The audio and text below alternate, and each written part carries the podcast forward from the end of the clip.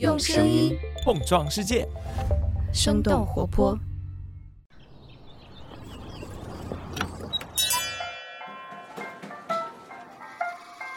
您的生动早咖啡好了，请慢用。嗨，早上好呀！今天是二零二二年的二月二十三号，星期三。这里是生动早咖啡，我是来自生动活泼的梦一，几条商业科技轻解读，和你打开全新的一天。近些年来，环保已经成为时尚行业的关键词。由于时装界一直都被指责是浪费和污染的产业，所以很多的时装品牌都在推广环保时尚的概念。从用蘑菇制成的瑜伽垫，到用甘蔗制成的运动鞋；从回收、转售、租赁，到包括循环利用与重新修补在内的商业模式，时尚行业的各个玩家们正在通过各种方式来实现所谓的可持续时尚，希望以此来打动消费者，推动销售。那么这些主要的时尚品牌在近些年所推广的可持续发展项目进展如何？这些号称更加绿色环保的做法，是否真的有效减少了资源消耗和生态污染呢？我们在几条商业科技动态之后，和您一起来了解。我们首先来关注一下字节跳动业务调整的消息。二月二十一号，华林证券发布公告表示，公司已经与字节跳动全资子公司文心在线签署协议，作价两千万购买文心在线的海豚股票 App。根据财新对字节跳动相关人士的采访，字节跳动将完全剥离证券业务，除了海豚股票 App 和它的运营主体文心在线，字节跳动旗下证券类业务其他主体也都在与潜在交易方接触或者处于内部关停的过程当中。根据财新的报道，字节跳动在2015年试水金融业务，并且在内部以财务部门为基础组建了金融业务团队。目前金融业务的布局主要包括第三方支付、互联网小贷、保险经纪领域。这一次接盘海豚股票的华林证券是一家家族控股的中小券商。根据界面新闻对相送资本执行董事沈萌的采访，华林证券这次收购价值在于海豚股票的用户和港美股国际业务。除了金融业务之外，字节跳动的教育业务也在调整。二月十八号，字节跳动旗下独立品牌大力教育的四大在线教育业务 GoGoKid、你拍一以及清北小班和汤圆英语都在其官网上发布了停运公告，并且也都在去年年底前正式停止服务。目前，字节跳动的教育业务正在往教育辅助工具、家长社区、教师社区、成人职业教育等方面进行探索。今年初，他们推出了教师服务平台潭水源，旨在帮。助教师专业能力的提升和知识分享交流。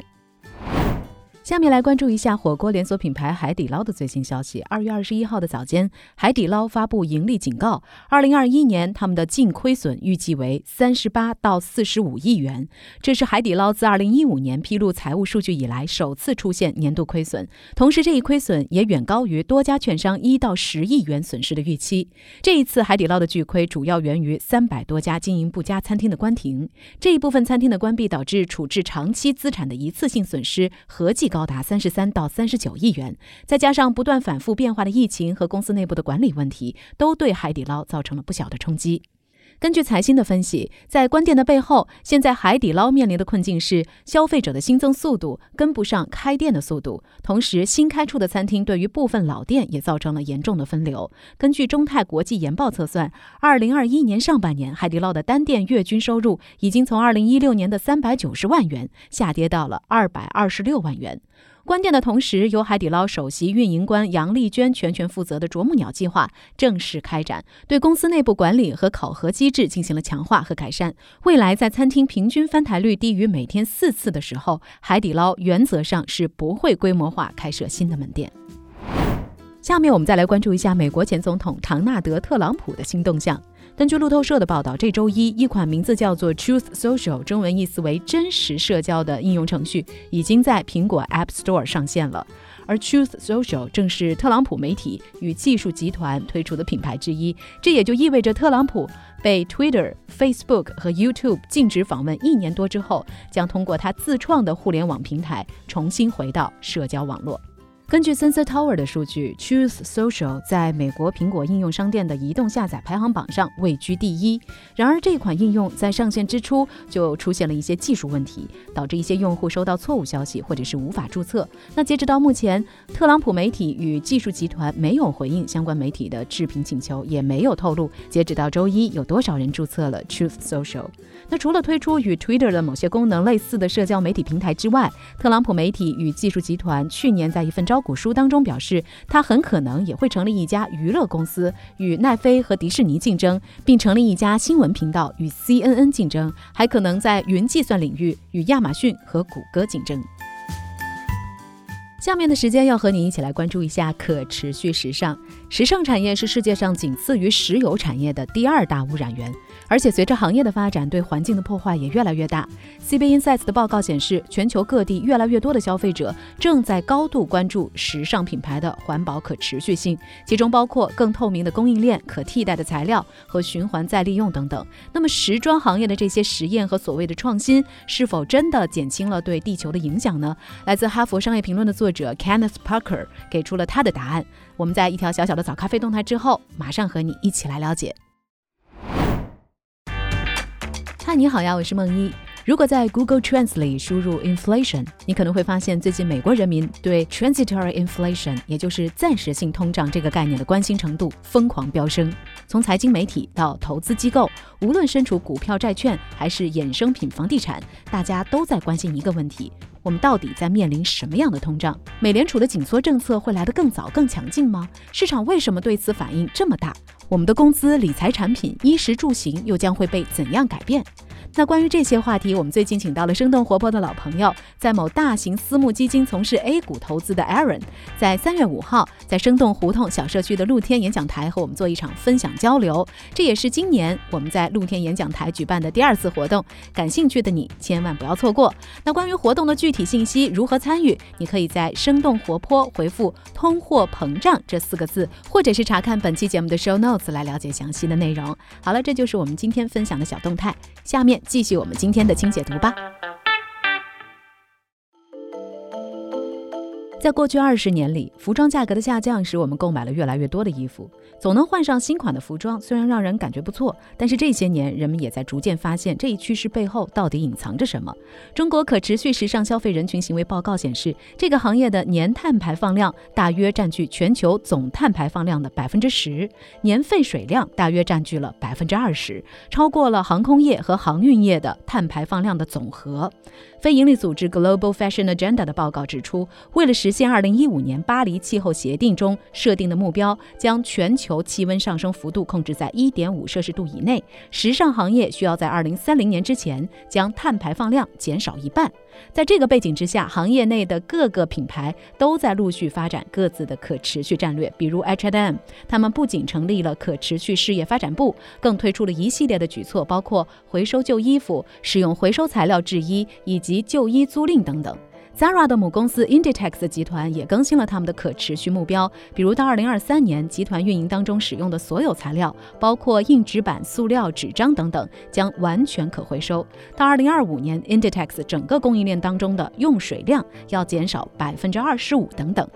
数据研究公司 Edited 通过分析超过五点二万个服装品牌的线上电商平台产品列表，发现，在过去三年中，产品信息当中包含环保相关信息的服饰销售量增长显著，而一些具备突破性创新方式的企业更容易赢得市场认可。然而，《哈佛商业评论》的作者 Kenneth Parker 却表示，过去二十五年来，时装行业的这些实验和所谓的创新，并没有减轻其对地球的影响。那接下来，我们就一起了解一下他所给出的具体原因有哪些。原因一：时尚行业的可持续性缺乏统一标准，品牌信息透明度不足。中国可持续时尚消费人群行为报告显示，高达百分之八十九的受访者有意愿了解时尚产品在企业社会责任上所做出的贡献的诉求。大部分受访的消费者都表示，购买可持续时尚产品会思考更多，主要原因是他们认为需要对品牌方产生更多的信任感，确认产品信息的可信度，才会愿意支付溢价。然而，由于时尚行业全球化的商业模式是基于复杂的供应链，所以不同于食品行业和电器行业。在可持续性上已经有相关的政策规定和行业标准，时尚行业目前还没有形成明确的行业共识和标准。此外，产业链信息不透明等原因，也造成了消费者认知上的模糊和混乱。因此，尽管各家上市的时尚品牌都以页数更多、更加美观的企业社会责任报告展示着他们在环境、社会和治理上的业绩，但正如《时装商业评论》杂志最近的一份报告指出，由于没有标准化的要求或监管的框架，大多数企业的社会责任报告没有准确量化时尚品牌的全部碳排放情况，再加上数据也没有经过外部的审计，所以想要真正了解这些公司行为的有效性是极具挑战的。原因二：回收产业对保护环境的效果微乎其微。关于这一点，《哈佛商业评论》的文章解释道，这是由多种原因造成的，包括供应的不稳定、回收技术和基础设施的限制，以及回收的投入和高成本，导致了回收衣物的面料纤维更短、质量更低。由于这些障碍，《经济学人》的报道指出，在全球范围内，只有百分之二十五的衣服最终得以被回收，而麦肯锡的报告更是表示，全球只有不到百分之一的衣服能被回收成为新衣服。H&M 集团拥有相对成熟和广泛的店内回收计划，在其全球四千多家商店当中，许多门店都设有衣物回收箱，方便人们丢弃旧衣物。在某些情况下，消费者还可以因此在之后的购物当中获得优惠券或者是折扣。这个举措似乎也给了人们更多去购买新衣服的理由。然而，加拿大广播公司的报道介绍，人们扔进回收箱的旧衣服是极少有机会变成新衣服的，因为目前将旧衣物的面料回收再加工制作。做成为一件新衣服的过程既昂贵又困难。根据了解，仅北美地区每年就有大约百分之八十五不再被需要的纺织品最终会进入垃圾填埋场。这也就意味着每年这一地区就有超过一百一十亿公斤的纺织品最终被丢弃。H&M 公司自己的可持续发展报告也承认了关于回收旧衣物的挑战。在用于制造其估计每年五十亿件服装的所有材料当中，只有百分之零点七是可回收材料。原因之三，创新生物基材料仍然处于初期发展阶段。面料是时尚产业中很重要的一部分。取代以动物或化石燃料为基础的纺织品，研发新一代的生物基替代材料，并且加以应用，就成为了降低时尚行业碳足迹的另一个重要措施。生物基材料具有自然环保、原料可再生以及生物降解等优势，有利于解决严重的资源和能源短缺以及环境污染等问题。除了我们之前提到的将蘑菇或咖啡渣运用在鞋、紧身裤和手提包上之外，像 New Balance 和 3M 等品牌正在实验由菠萝叶。叶纤维制成的皮革替代品。香奈儿在几年前也推出了一项新战略，来研发更多农业食品行业产生的材料和皮革。另外，他们还投资了初创企业 Involved by Nature，这家公司是致力于制造可持续的丝绸。但是，就像《哈佛商业评论》的文章所描述的，相对于已经形成规模经济的成熟材料而言，新型替代材料一直受到原材料规模小、初始成本过高、资本需求大以及缺乏有效外部定价机制的困扰。这一领域的发展仍然处于感兴趣的投资者多于合适投资机会的初期阶段。非营利组织材料创新倡议近期发布的一份报告显示，在研究报告中的四十个领先时尚品牌当中，有三十八家正在积极追求使用新一代材料。但是由于市场上的创新者有限，只有为数不多的解决方案供应，而且这些解决方案往往还没有在有效的规模内来进行推行。所以，正如报告所总结的一样，新一代替代材料行业需要大量的投资、合作和更多的材料公司以及科学家们来解决行业面临的问题。原因之四，现有的商业模式并不新颖，并且低效。与一些共享经济模式一样，时尚行业也在通过二手转售或租赁模式展示自己在降低资源消耗和延长产品生命周期方面的能力。根据《哈佛商业评论》的介绍，事实上，传统二手商店的销售额仍然是新型在线转售行业规模的两倍多。由于快时尚的低价格和低质量，转售被拒绝的比例可能会进一步的增加。尽管这一领域最近在全球范围内的发展有所增长，但是在过去十年当中，由于转售而避免的碳排放的平均比例仍然是低于百分之一的。另外，租赁模式也是时尚品牌在可持续发展方面喜欢讲述的另一个故事。总部位于美国的 Rand Runway 是时尚租赁行业的先驱者，在十年的时间里，这家公司的创始人筹集了五亿多美元，并且于去年十月在纳斯达克挂牌上市。然而，仔细观察会发现，租赁模式并不是一个可持续性的解决方案。去年六月，芬兰一家研究机构发表的一项报告表明，租赁一条牛仔裤实际上并不会比直接购买一条新的牛仔裤对地球更加友好。他们给出的主要原因是，租赁模式涉及大量的运输，需要在仓库和承租人之间来回运送衣物。另外，干洗也会对环境有害。根据 Rand Runway 自己的网站介绍，他们的租赁模式仅仅比传统购买模式减少百分之三的碳排放量。